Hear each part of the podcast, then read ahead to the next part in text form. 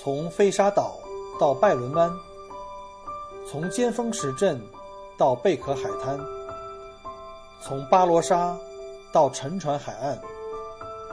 请跟随老司机一起，让我带你走进精彩的澳大利亚。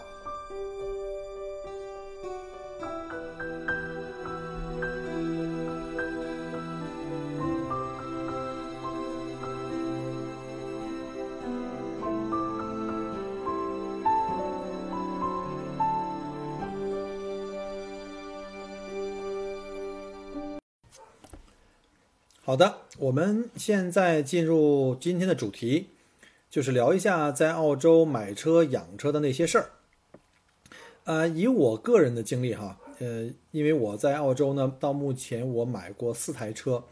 啊，帮助别人也买过两台车，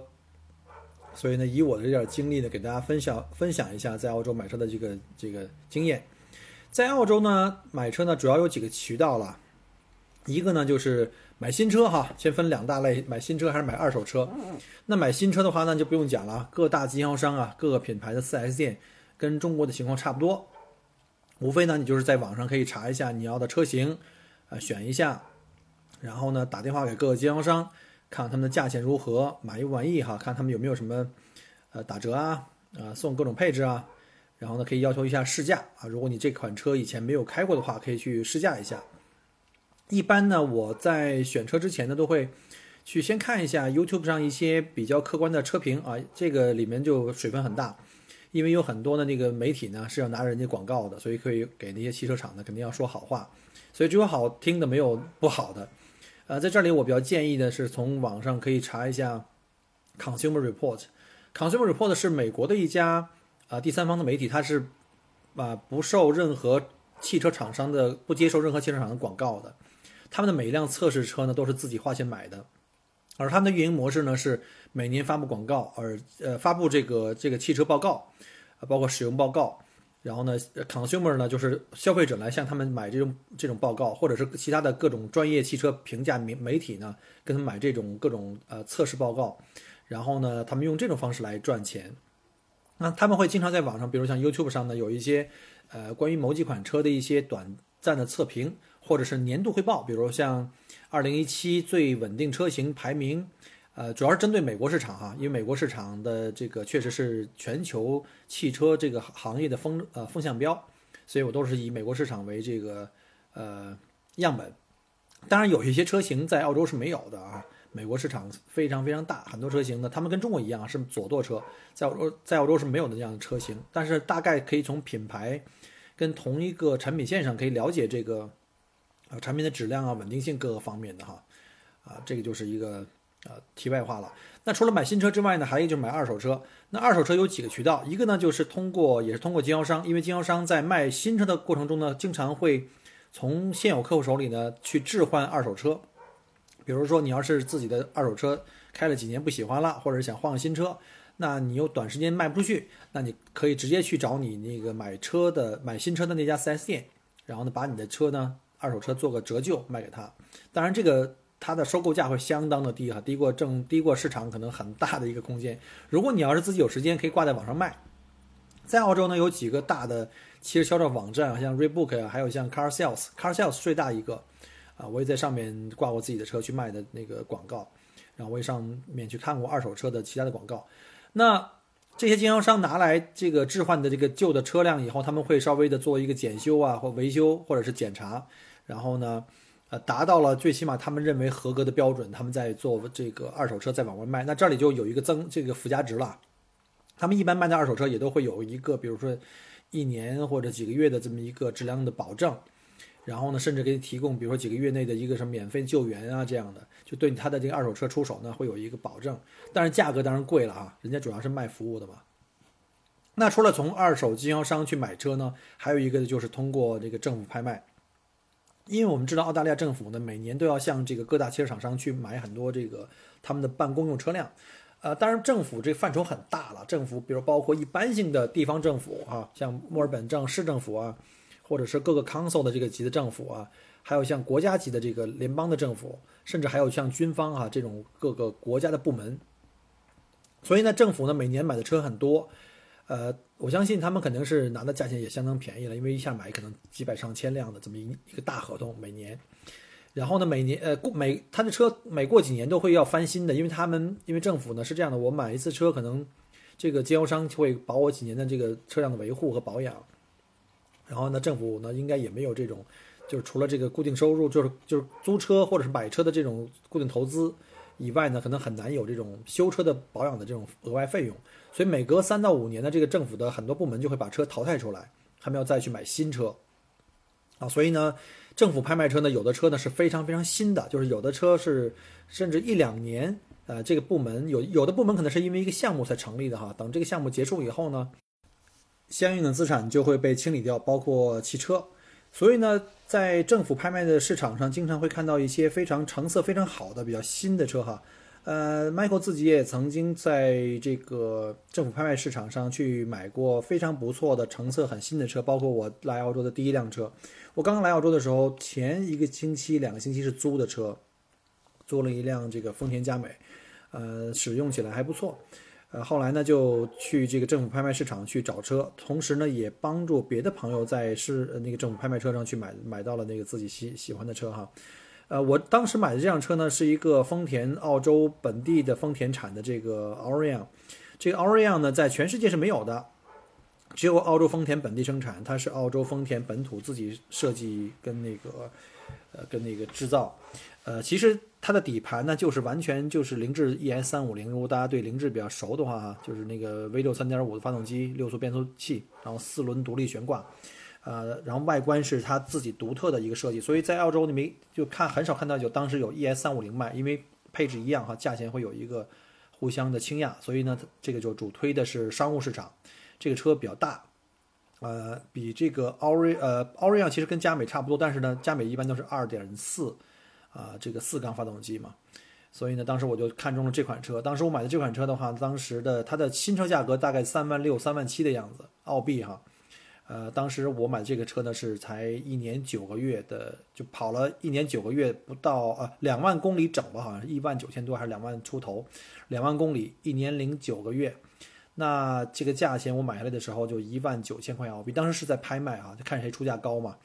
啊，当时我一看这车这么新，我拉开那个车门的时候，里面还有特别特别那种，就是买新车的时候我们拉开门的那种味道，就是还特别明显。所以呢，还是相当新的。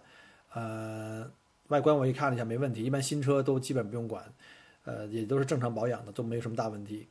就很果断就买下了啊！当时一花了一万九，我很便宜啊，将近十万多一点的啊人民币的样子吧。开一个 V 六三点五六速变速变速器，然后呢准新车了，已经是才两万公里嘛。呃，那个车我一直开的非常好，非常舒服。呃，轿车嘛，反正很好开。呃，我自己在手里开了，已经到现在十三万多公里了，非常非常非常稳定，没有任何问题。只有去做这个每年。按时间去做保养就好了，啊，那除了这个政府拍卖之外，还有一种呢，就是去在网上去找那个 car sales 那些私人的自己卖自己的私人车辆，就是所谓的那个私人二手车。但是这里我就有一个特别提醒了哈，如果在准备来澳洲移民或留学的这个学生啊，有时候会有很多人会买这二手车，买私人车辆你要小心，就是他的这个车呢有没有什么不好的记录，比如说有事故记录啊。所以一般的话呢，就是我们这边有一个就是约定俗成，就是如果我作为一个买买家去买别人的二手车的话呢，我要求这个二手车的车商呢要去做一个 RWC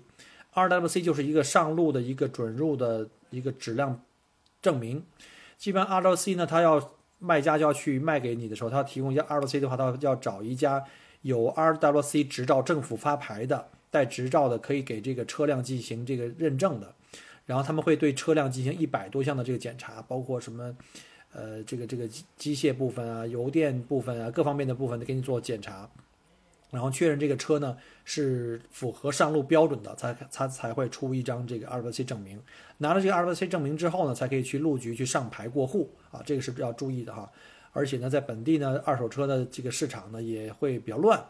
呃，有的一些种族的人的那个口碑不太好，就是说像有色色人种啊，或者什么中东啊、印度人啊，就他说他们的那二手车呢，经常就是里面掺水掺的很厉害，就是很多地方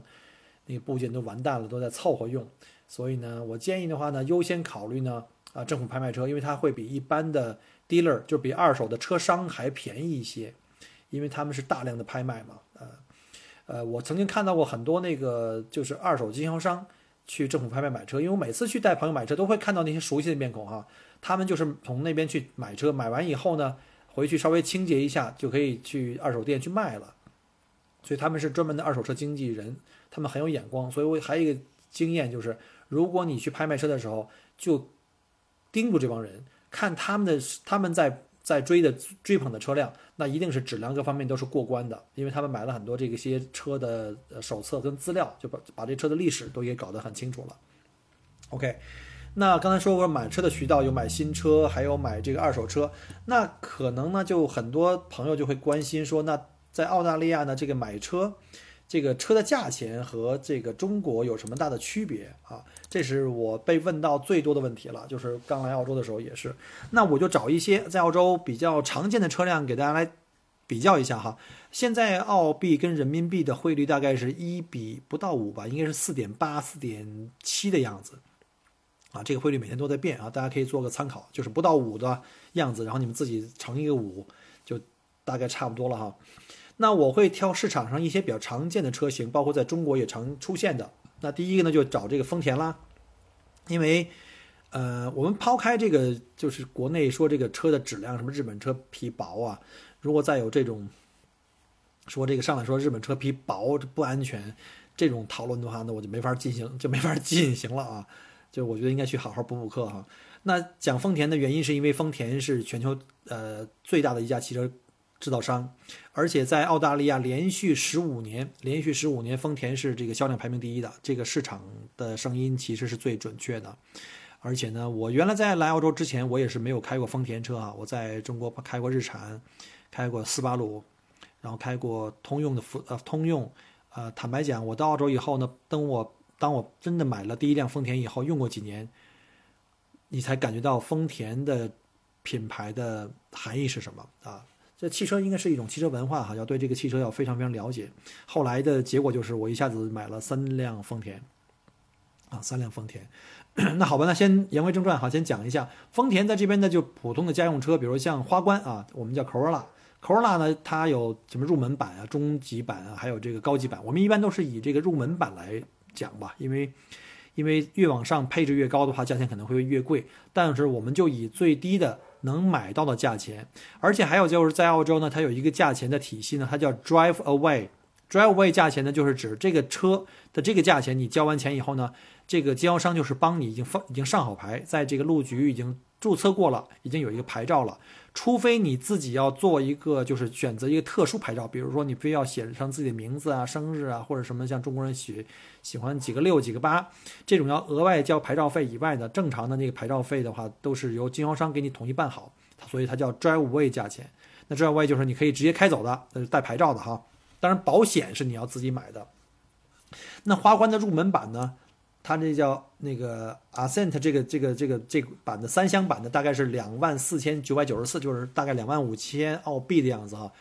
呃，大家可以算一下，跟中国比是怎么样？我的感觉是中国的汽车现在真的是不贵了，尤其是这个低端车，就是呃，到了欧美去比较一下的话，会会会发现呢，越低端的车越便宜的中国才越便宜。因为我记得一一年前后我走的时候，中国那时候还有四五万块人民币，甚至更便宜可以买到的车哈。当然，当然我记得可能就不是很好的那种比较小的那种经济型轿车，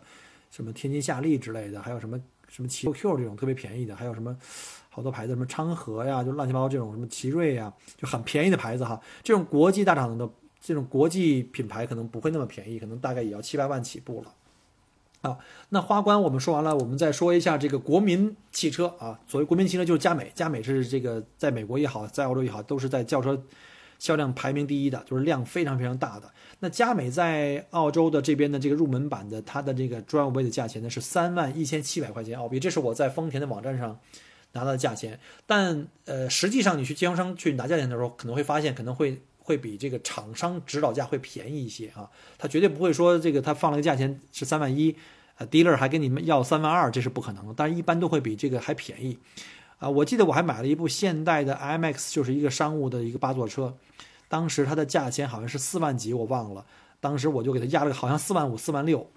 是那个厂家指导价。我上来直接跟他谈了一个，我就四万块，你要卖就给我，要不卖我转身走。结果就真拿拿到了。他们反复的打电话，据说还打电话到那个现代这个墨尔本的这个总，就是这个这个总店，就是公司去拿特批。谁知道，也许是给我表演一下，反正他们那个折扣是有的。所以一般的我报价钱的话，应该在实际市场成交的时候会比较低，会比它低。除非这个车呢是这个今年新款刚上市，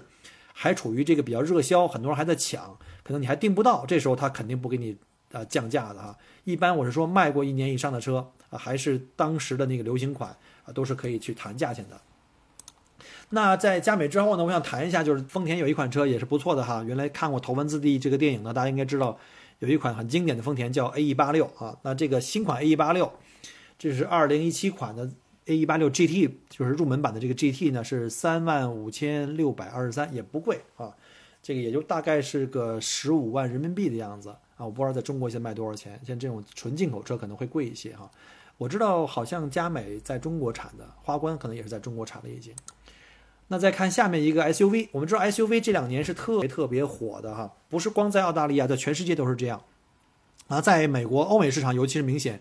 呃，我刚看了一个数据，是在这个欧洲和不在美国市场，还有在澳大利亚市场呢，澳大利呃这个 SUV 的销量已经超过，远远超过其他车型，什么那个掀背式啊，或者轿车呀。它远远超过其他车型，尤其在澳大利亚，SUV 的销量已经大到什么程度呢？它已经大到了，它超过了下面其他所有的不同车款的这个总和啊，好像是百分之四十的样子啊。当然还有一些工程车辆哈，就不在这里就统一算了，就在这个叫 Passenger Car 里面的总和比这 SUV 还要小啊。那我们来看一下这个丰田的 SUV，就是 RV 四，这个 RV 四呢，RAV4 呢是这个非常非常。流行的一款的这个小型 SUV，它的入门版 XGX 呢是三万三千五百四十九啊，这个也是厂家指导价，应该你要去买的话，估计三万一、三万二能拿下来吧。下面呢就是呃这个小编啊，就是 Michael 自己也在开的，就是丰田的 Kluger。当然，现在网上卖的这个价钱呢是新款 Kluger，是二零一七一八款的哈，就是这个八速。变速箱和这个这个还是三点五的变呃三点五的 V 六的这个汽油引擎，呃入门版的 Kluger GX 呢，呃它的价钱就是 Driveway 价钱呢是四万九千两百二十九，呃这个 Kluger 大家可能没有听过啊，大家可能更熟悉就是在中国有这个叫汉兰达对吧？这个汉兰达在中国就是就是这个我们在这边开的这 Kluger，那 Kluger 这款车呢在澳洲全是标配都是。呃，七座，然后三点五的排量的，我知道在中国好像还有二点七，我觉得二点七可能真的是太弱了，因为汽油机还是要大排量，除非能上柴油的哈。嗯，哦对了，谈一下柴油，因为柴油在澳洲很时髦，就是大家都用大排量车都用柴油替代了，因为这个汽油机太费油，而且低转的扭矩也低嘛，所以柴油是很时髦的，而且更贵一点。呃，只不过在中国，因为这个柴油好像不太好买，尤其到冬天的时候，所以呢，柴油车呢就基本上政府也不太让你们用。所以我现在报的价钱都是报汽油版哈。如果这个车有有汽油和柴油版的话，我就按这个汽油版报。那在后面呢，也是中国这个喜欢自驾的人啊，去外面自驾的人喜欢关心的一款车，就是关于这个呃霸道。丰田霸道呢，GX 入门版 Driveway 价钱呢是五万八千五百九十七啊，这是厂家指导价。那最后一个就是它的那个旗舰的这个这个四驱越野车啊，它的就是 L LC 两百，我们知道的叫陆巡，它底盘叫两百系列，所以我们一般基本上都叫 L 三百。那 Land Cruiser 两百系列 GX 入门版的话呢是八万五千八百块。啊，这个是应该是汽油版的，我记得哈。如果要是柴油版的话，可能会会更贵一点。呃，那丰田介绍这儿呢，我们再看一下这个，呃，中国曾经啊，我走之前，我记得那时候中国在这个汽车论坛里面，有一款车叫大众神车啊，就是所有人就管这大众的车叫神车，因为在中国确实，呃，大众汽车呢是卖的非常非常火，非常非常广，因为历史的原因嘛。当时他来的比较早，然后呢，中国人就非常认他。其实，在在这个欧美市场啊，可能欧洲好一点，尤其在德国自己的本土。那在美国的大众就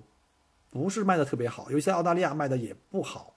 啊，那我们也给讲一下吧，毕竟这个大家都比较亲切哈。啊，先看一下新款的 Polo，这个新的 Polo 我看了一下，自动挡七速 DSG，啊，它叫七零 TSI 汽油版的，这个是两万块钱澳币。我们看了哈，这价钱很便宜，甚至比花冠还便宜。不过呢，德国车有一个问题，就是德国车的报价吧，一般都是很低价，然后呢，它那个配置简直低到令人发指。然后呢，就得让你不停的往上加配置，你就得一会儿加一这个。我记得原来有个笑话说，你要是买一个这个从德国买一个这种这种，它那个牌价上写的这个叫 from 多少钱，从多少钱起步开始的买这车，你买不了，因为你没法开。为什么没法开呢？说你这这这车只能动，你要空调，对不起没有，收音机，对不起没有啊。当然这是开玩笑了啊，就是说的比较夸张。他们就会把价钱起始价格做得很低，但是实际上告诉你这是一个裸车价。呃，基本上一些舒适配置是没有的，你可能要往上加，什么加个什么真皮座椅啊，什么什么什么音响啊，什么 GPS 啊，各种各样的吧。这个就跟日本车比就不太一样哈，日本车经常就是给你基本上把一个基本配置给你配置好了，啊，这个我们就不再做评价了哈。Polo 讲完了，我们讲一下那个呃高尔夫，对，高尔夫在这边还是挺火的。那像高尔夫有一个叫幺幺零 TSI 啊，汽油版的，它也是七速 DSG，就是双离合的这个变速器。呃，它的起价是两万六千四百九十块钱啊，这个你懂的哈，这都是价钱看似比较低，但是真正买下来也蛮蛮贵的。不过在澳洲，我发现确实有一个现象，就是经常呢，呃，大众呢因为卖的不好，你在街上看很少看到有大众的汽车，所以所以呢，你可能会经常会看到大众在促销，有时候便宜过丰田，真的是这样，比丰田便宜。但是你买过手里以后会会发现他们的维修保养会比这个丰田贵，呃，德国车的保养都比较贵。啊，再一个呢，它就是大众的这个质量稳定性确实是有点问题。嗯，我记得我听广播还有 ACCC 去查，就就是 ACCC 呢是澳大利亚的这个消费者跟那个竞争管理委员会，就是管这什么汽车各方面的投诉或产品质量问题啊，或者公不公平竞争啊这样的。那大众经常被人投诉啊，这个问题确实是有一点历史。这是为什么？我相信这边这个大众很少见。你最多能看到的可能就是高尔夫在大就是在街上跑的。好，那看完这两款车呢，再看一下我们在中国，中国人特别喜欢三厢车哈，尤其那种大型的商务轿车。我也不知道为什么中国人那么喜欢开这个商务轿车。那看一下帕萨特，帕萨特的幺三二 TSI 呢，七速 DSG，呃，from 三万五千九百九，就大概是三万六哈。刚才我讲过了，这个它是属于行政。呃，行政级的这个车属于商务用车。那帕萨特这款车是三万六千起步。那刚才我讲过的那个，刚才我我买的丰田的 Orion 这款车只有在澳洲有的哈，其他地方没有。但是很多人可能看了以后就发现我那 Orion 说你这不是中国的佳美吗？其实不是，中国的佳美因为为了追求商务化，它没有用呃国际版佳美的外壳，它用的是丰田澳洲这版 Orion 的外壳，但是它的底盘呢还是国际佳美版，就是这个二点四汽油机。呃当时是二点四汽油机，四速和五速变速器吧，我记得是，啊，这个里面是完全不一样的。OK，那这个帕萨特也介介绍完了，三万六跟那个 Orion 差不多是一样的，都属于商务用车。然后呢，那就是这个高尔夫，还有一款就是运动版的 GTI 哈，我们知道这个在中国也很多人所谓这个小钢炮哈，喜欢用这个车。呃，GTI 价格是三万八千五，然后呢，还有一款呢是那个加强运动版的，是高尔夫 R，是四万八啊。但是我个人，因为我不是大众的粉丝，所以我个人在这个小钢炮的这个概念上的话，我个人比较推崇全时四驱的这个始祖，就不能叫始祖了，就是这个这个这个行行家，呃，斯巴鲁呃翼豹。如果要有钱的话，我可能会买个翼豹。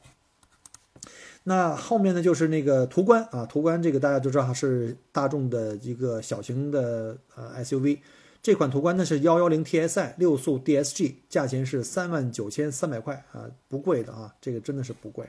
在澳洲卖的比丰田可能还便宜呢，比那个呃 RAV 四。那下面一个就是大众的旗舰版的 SUV 了，就是最大的那个 SUV 了，就是它的途锐，叫幺五零 TDI。因为途锐在澳洲没有汽油版啊，它没有 TSI 版本，只有这个柴油的，因为它大型车嘛，放柴放汽油都太费油了。那它就用的是柴油，是幺五零 TDI 啊，这个不知道有没有指导意义了，是八速的自动变速器，然后它的价钱呢是起步价是六万七千九百九，就大概是六万八千块澳币吧，就是跟我刚才说那个 Kluger 呢价钱呢差不多啊，Kluger 的价钱它呃起价应该写的是六万九千块吧，还是六万几千块？你看了吗？丰田经常卖的比大众贵，因为丰田的口碑确实在澳洲很好。呃，而且呢，有一点很重要的是，大家可以看一下这个二手车的这个折旧比，丰田永远都是最好的。就是你可能这车开三年，你同样比如同样价钱，你买个 Kluger 和一个这个呃途锐，三年以后呢，可能这个 Kluger 呢还有个百分之六十几的这个保值率，就你还可以卖到百分之六十几的这个收回这个百分之六十几的钱。那你那途锐可能连百分之五十都不到，所以就是这个大众的这个保值率是非常差的。当然，奔驰、宝马也也不会好哪儿去啊。那下面我们来讲讲，就是宝马啊，中国中国人现在买宝马、奔驰的很多啊，尤其是这个宝马、奔驰在中国产了以后，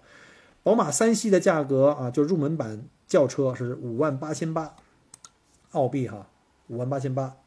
呃，但实际上呢，你如果你要是这个是就是那种叫所谓起步的乞丐版。那如果你要是加了一些配置的话呢？比如说我看到宝马的一个 dealer 给的一个价钱呢，他加了各种各样的这个这个什么注册费啊，什么 drive away 的价钱，最后算在一起呢是大概是七万块，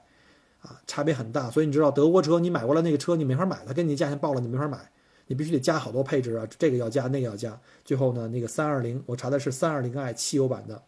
是七万块。当然当然这个据说都可以打折啊，因为这个。这个豪车在澳洲市场卖的并不好，就是澳大利亚人不太像中国人那么的追求这些德国车，尤其是这些德国车的稳定性差。我们稍后再给那个大家介绍一下关于稳定性排名哈。经常要修，小毛病比较多，尤其这种豪华车修一次很贵，保养也贵，像宝马、奔驰保养一次怎么也得八九百、一千块钱澳币，甚至还得一千多澳币的。呃，像日本车大概在三四百、四五百吧。呃，如果你要是有认识的不错的这个 dealer，就是有的那种就是专门修车厂，它不是 4S 店，但是呢很靠谱，因为这些修车店都是要有政府的执照的，他拿了这种执照的话，他不会胡来。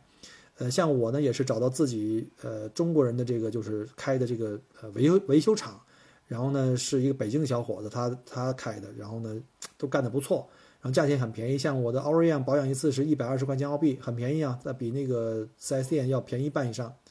像 Kluger 也就大概一百五的样子，所以呢，我一般建议都是在外面自己找地方。四 S 店不一定像你想象那样说就好到哪儿去的。OK，那再说回来，五系五系的五三零 i 五三零 i 的 driveway 价钱呢？新车啊，带牌以后落地价就是你可以开走的价钱是十二万澳币。呃，然后呢是七系七四零 i 七四零 i 是二十四万七千澳币。但我知道呢，因为这个价钱都标的虚高，据说宝马店和奔驰店呢。呃，尤其是中国人喜欢买的呢，都会派一个中国销售经理卖给中国人价钱。我据说，因为中国人爱砍价钱嘛，啊，也有人可能可能三五成群的去团购啊。我们这边也有人组织团购，据说能买八折，常年八折。你想一下，这个价钱的水分有多大啊？丰田不会，丰田你去买的新车就是那个价钱，基本上能给你让的话，一千两千到到头了。尤其是新车上市，你可能弄不好，不像中国那样去加价，但是也差不多，你就得等。所以呢，这个豪车在这边市场真的很小。好了，那再说一下这个 SUV 啊，比较熟的这个就是叉五跟叉六。叉五呢并不贵，叉五的话是十五万六，就是跟中国比啊，十五万六专五位。然后呢，叉六是十六万六，就稍微贵一点点。叉五可能卖的比较多一点吧。我报的这个叉五是五零 i，是这个大排量的哈，是五零 i。这个呃 X 六呢也是五零 i，因为。因为还是刚才讲过那个原因吧，因为在澳洲其他的版本都是柴油了，比如它像二五 D、三零 D 啊，这都是柴油的，在中国可能没有什么可比性，所以我就用这个 X 五和 X 六的五零 i、六零 i，呃，五零 i 和这个这个这种大排量的汽油机来比吧，啊，你们可以大概有个概念吧。那说奔驰啊，奔驰这个新车 GLE 二五零，啊，它的广告上写的是呢九万五千八，专有位是在搞促销。啊，九万五千八，将近不到十万块澳币吧，那就也就是不到五十万人民币，不到五十万人民币的话，就可以买一个 GLE 二五零，看起来还可以。呃，然后呢，C 两百，C 两百是六万零九百，啊，六万零九百，这是 Drive Way，就是你都上牌了，你就只要买个保险就可以就可以开了 C 两百的那个轿车。呃，那除了奔驰、宝马，我们讲过以后哈。呃，我发现大部分的中国华人，这个大陆这个移民呢，尤其是那些老板们来哈，都喜欢买超豪车，因为什么呢？因为这边是越贵的车跟中国比越便宜，你往往去买一个花冠，可能弄不好跟中国差不多，甚至比中国还贵。那往往是那些豪华车，像什么那个保时捷啊，像什么那个呃呃法拉利啊这种车哈，我就来大概介绍一下，挑几个常用型号。像保时捷911曾经是我的梦想的车哈，当然小编是太穷了，这个贫穷限制了我的想象了，我只能是看这图片，每天意淫一下。保时捷911的入门款就这种叫卡雷拉啊，卡雷拉酷派，这是二十四万一啊，二十四万一千六百八，但我相信这个价钱是可以谈的，呃，你就知道这数量级就好了，大概一百多万人民币啊，我不知道在中国这个大概是不是加了税得翻一翻啊。然后呢，还有就是这个凯宴，凯宴可能在中国这土豪圈群里是用的比较多的哈，呃，是十三万。我们知道这个为什么这个凯宴反而还便宜呢？因为凯宴其实是家庭车，就十三万澳币。呃，卡雷拉是属于性能车，那是不太一样，那就是不是你的主平时主要用的车型，是这种就是装逼用的，或者是这种没事下个下个场地去去去拉几圈这个啊，呃，高速的。那再下面就是这个大牛，我们知道这个神车大牛啊，意大利的这个兰博基尼啊，兰博基尼呢就巨就巨贵了，那那就不说了啊。兰博基尼有很很多款，像什么 Hurricane 这种这种算比较便宜的，什么 Hurricane 的什么六幺零杠四这种，像相对来说比较便宜啊，那也得也得三四十万起步的。那我先说一个，在这个网上卖的目前现车比较贵的一个，就是它的这个兰博基尼的那个 Aventador，Aventador 的 S。这一款呢，竟然卖到了八十八万澳币！我的天哪，在澳洲可以买一个房子了，一个单体的一个我们叫所谓的小别墅哈，只要不是特别豪华的，都可以买得起了。你想一个车就可以买一个房子了。然后呢，还有像什么本特利啊，六十七万九的这个就是本特利这个大陆啊，叫 Continental Su 呃 Super Sports，这四乘四啊，嗯，这离我们都太远了。只是了解一下吧。然后法拉利八幺二啊，Super Fast，六十六万两千澳币啊，三百多万人民币，三四百万吧。法拉利四四八 Spider 啊，就是还是敞篷款，是五百七十三万。呃，然后那个迈克拉伦五七零 S，然后呢五十六万五，这都是只能是看一看的啊。还有像什么那个阿什顿马丁，然后 DB 幺幺，这个要四十七万五。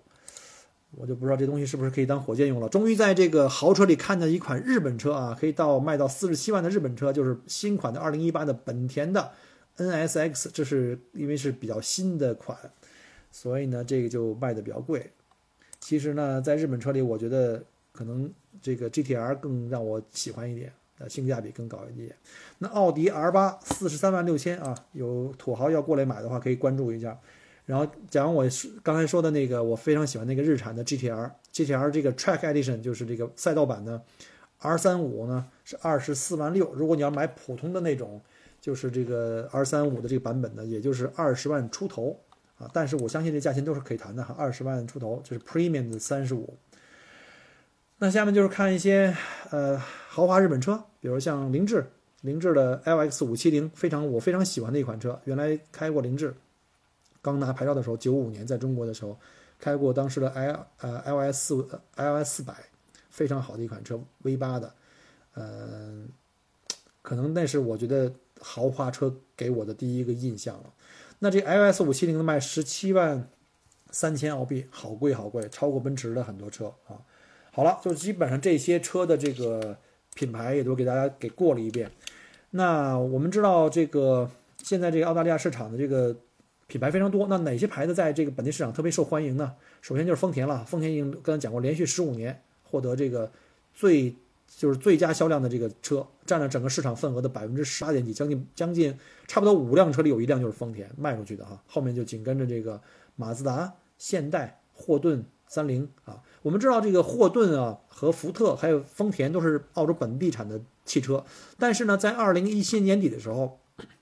因为我们知道澳大利亚人工很贵嘛。这个汽车工业实在是不堪重负，尤其是在这个这个有一个我们叫以以前我的节目里曾经介绍过哈，这澳大利亚的这个这个毒瘤，就经济毒瘤是什么呢？就是工会。这工会组织呢，反复的不计这个后果的在罢工，要求加工资。呃，不光是汽车工行业工会，很多工会都是这样。那加工资结果是什么呢？就是资本家根本入不敷出啊。那资本家很简单，那我就关关门不干嘛。所以在二零一七年年底呢，福特首先就退退出市场了。他们呃取代呢用美国福特生产的汽车运到澳大利亚来。你想，他宁肯从美国生产运到澳大利亚来，在这儿卖，都比在澳洲本土赚得多。你想象一下，澳大利亚的人工的成本会成为一个多大的一个阻碍？那紧跟着这个霍顿也倒闭了，因为霍顿的母公司呢是通用，啊，霍顿是澳洲本土品牌，也是唯一在本地生产、本地销售，不在海外销售的哈。呃，这两款车呢我也不推荐，反正这个福特跟霍顿这两款车的质量也是比较烂，这个就就一带而过。那丰田本来就是来打酱油的嘛，所以一看你们都不玩了，那我更不玩了，因为它本来是在这生产，是因为当时政府或者大机构采购车的话，有一条是要必须是本地生产，也是为了促进本国的这个。汽车工业嘛，那现在都不玩了。那丰田本来作为在日本生产的汽车运过来就比在澳洲本地的还便宜，那为什么要这么干呢？所以呢，就干脆他也不玩了，回回去了。所以现在澳大利亚就没有任何汽车工业了啊，马上就全部都清清掉了。那后面还有一些品牌，像什么呃日产啊，还有像大众啊，还有像起亚跟斯巴鲁，这就是按销量来评排名了。那这个日产在这个日本车里面这两年，我是觉得。就是日日本日产是给日本车丢脸的一个品牌，还有像三菱，这质量比较差。只不过三菱这两年开始要赶超了哈，好像增加了几个点。但是日产这两年因为它的这个变速箱跟发动机的问题，一直都没有走出这个泥潭啊。我觉得日产自从跟这个，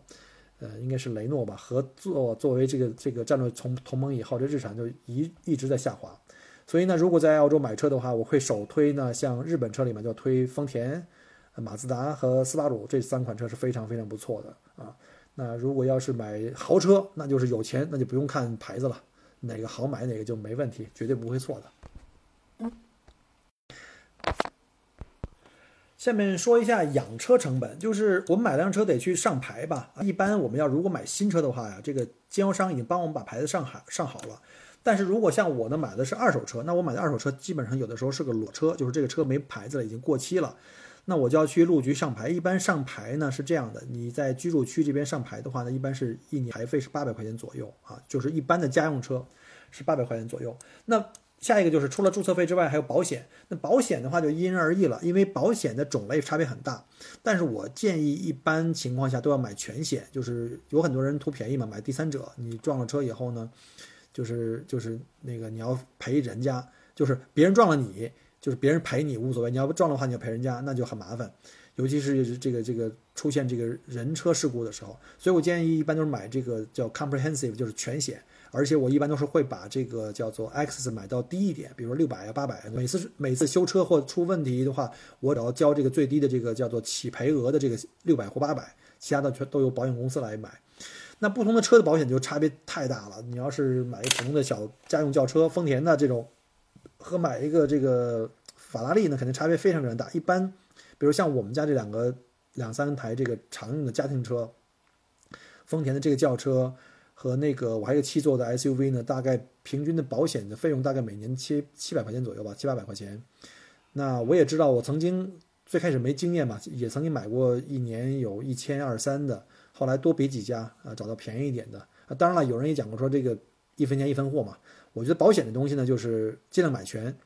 然后呢，差不多就好了，也不要说就一定越贵的越好，因为你还是靠几率的嘛，还是在看几率的，最好还是别出险嘛。那最后呢，就是还有一个就是关于油费，油费的话呢，就是澳洲跟美国一样哈，就也跟中国一样了，我们是根据国际原油价格去去挂钩，去有浮动的。而其实我们知道，国际原油价格是以美金来结算。那最近时间的澳币跟美金呢，就来回来去波动啊。现在也是在人民币跟美金也是这个处在这个中美贸易战这个这个这个环境里面。那澳洲这两年经济不好，澳币有点下跌，所以呢，美元升升值了以后呢，那我们油费立马就会涨。今天我看了一下，油费是历史新高了，又一块五毛九，马上就呃一块五毛九点九，就是一块六了。呃，我来澳洲的时候曾经加过，就。我说的是九十一号汽油哈，九十一号汽油，我曾经加过这个，呃九毛九，就是不到一块钱一升，到现在已经一块六了。那说完了汽油呢，呃上面也谈过维修保养的费用哈，那就大概再说一下高速费。在澳大利亚呢，大部分的这个国道啊或者高速公路呢，我们叫 freeway 都是不收费的，呃但是在靠近市区的高速通进市区的地方呢，就是都通常都要收费哈。比如像我们这个 A 一，就是澳大利亚一号公路，我们之前讲过是全球最长单一号公路，它是把全部澳大利亚各个主要大陆上的主要州的节点城市，包括这个首府城市，全部都连在一起。那比如像 A 一在进入到墨尔本的时候叫 M 一，M 一在进城段哈，我们知道从比如从东往西开，经过图拉克那个口以后就开始要收费了。呃，它这种收费呢，不是像中国的那样的，说放个收费站，有个人在收费，它没有这个时间的，因为澳洲人很贵，它都是用那个电子收费，就是像一个一个大门一样，在那个公路上的上方的有一个有一个桥一样的在空中，然后你经过这个车道的时候呢，车道上空就会有一个雷达呃收费系统，你车里就会装一个，车里首先要买一个我们叫这一个通行卡，呃，那种电子通行卡就是一个白白的，像一个。像一个卡片一样，像一个这个信用卡卡片一样的，可以贴在这个车窗户上。呃，有好几个公司在做这个这个卡片啊，比如像最主流的在墨尔本的话，我们叫 CityLink，啊，到 CityLink 去买一个通行卡。呃，通常你要不买也可以的，就是你每次要记得跑完高速以后呢，就是尤其收费路以后呢，你要去给去交费，因为你的车呢如果没有买这个速通卡，你就要去，他们要通过电脑。和人工去挑拣你的号码，然后把你这个走了多远的距离，收过多少钱，要给你记账单。这样的话就要比你用那个速通卡要贵一些。而且呢，如果你一旦忘记了去交这个的话，滞期以后会有滞期罚款，这可能会比较贵的啊。呃，我曾经听过有朋友因为滞期挺长时间的，那个罚款加在一起要比通行费贵几倍。所以呢，我觉得最方便的还是要把这个每一辆车都买一个通行卡吧。像我呢，就开了一个账户在这 CityLink。然后呢，我手里有四台车，然后把这四台车呢，都每一个车上装了一个这个小的这个芯片，然后他们都会挂在我同一个账户下面。我呢里面有信用卡，呃，我就设定一个，当这个呃金额低于五十块钱或三十块钱以后，就是我的账户里钱不够了，它会自动从我信用卡呢扣出两百块啊。因为尤其到了旺季的时候呢，车跑的比较多的时候，就经常就忘了，这样话就防止你忘记付款啊。这就是基本上这样的情况。那我们就刚才讲过了，在澳大利亚呢，从买车，不管是新车还是二手车，呃，同时也介绍一下在澳洲的这些新车的价格哈，大家可以有一个认识。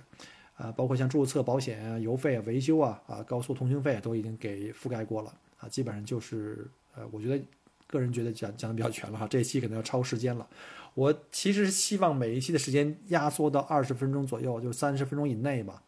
但是有的时候这个干货确实太多，就不得不长一点啊。如果您要愿意听，那就辛苦一点把它都听完，希望对你能有帮助。那如果您是准备近期来澳洲来移民呢，或者来这个留学，啊，可能来了以后可能会要面临到这个解决交通问题，就是要去买车啊，啊，或者是去上牌子啊，或者需要将来可能需要维护啊，有什么这方面的问题想问的话，麻烦你可以在我节目之后给我留言，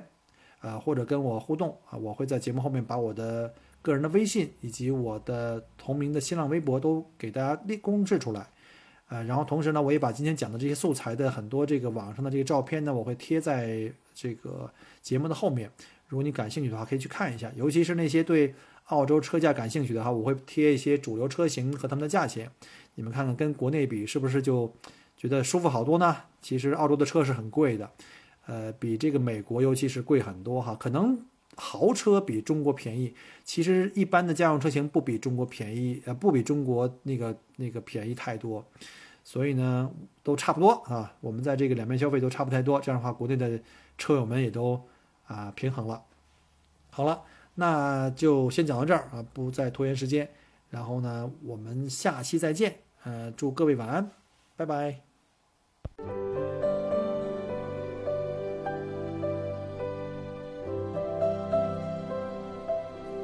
很开心您能够关注并收听我的节目。如果您觉得还不错，请您转发并分享给您的朋友们。同时，也欢迎您给我线下留言。除了喜马拉雅，欢迎您关注我的同名新浪微博“麦狗锅”。同时，希望您关注我们的旅行服务公众号，微信公众号“墨尔本精品小团旅游”，里面有很多澳大利亚的旅游资讯和攻略。希望我的节目越做越好。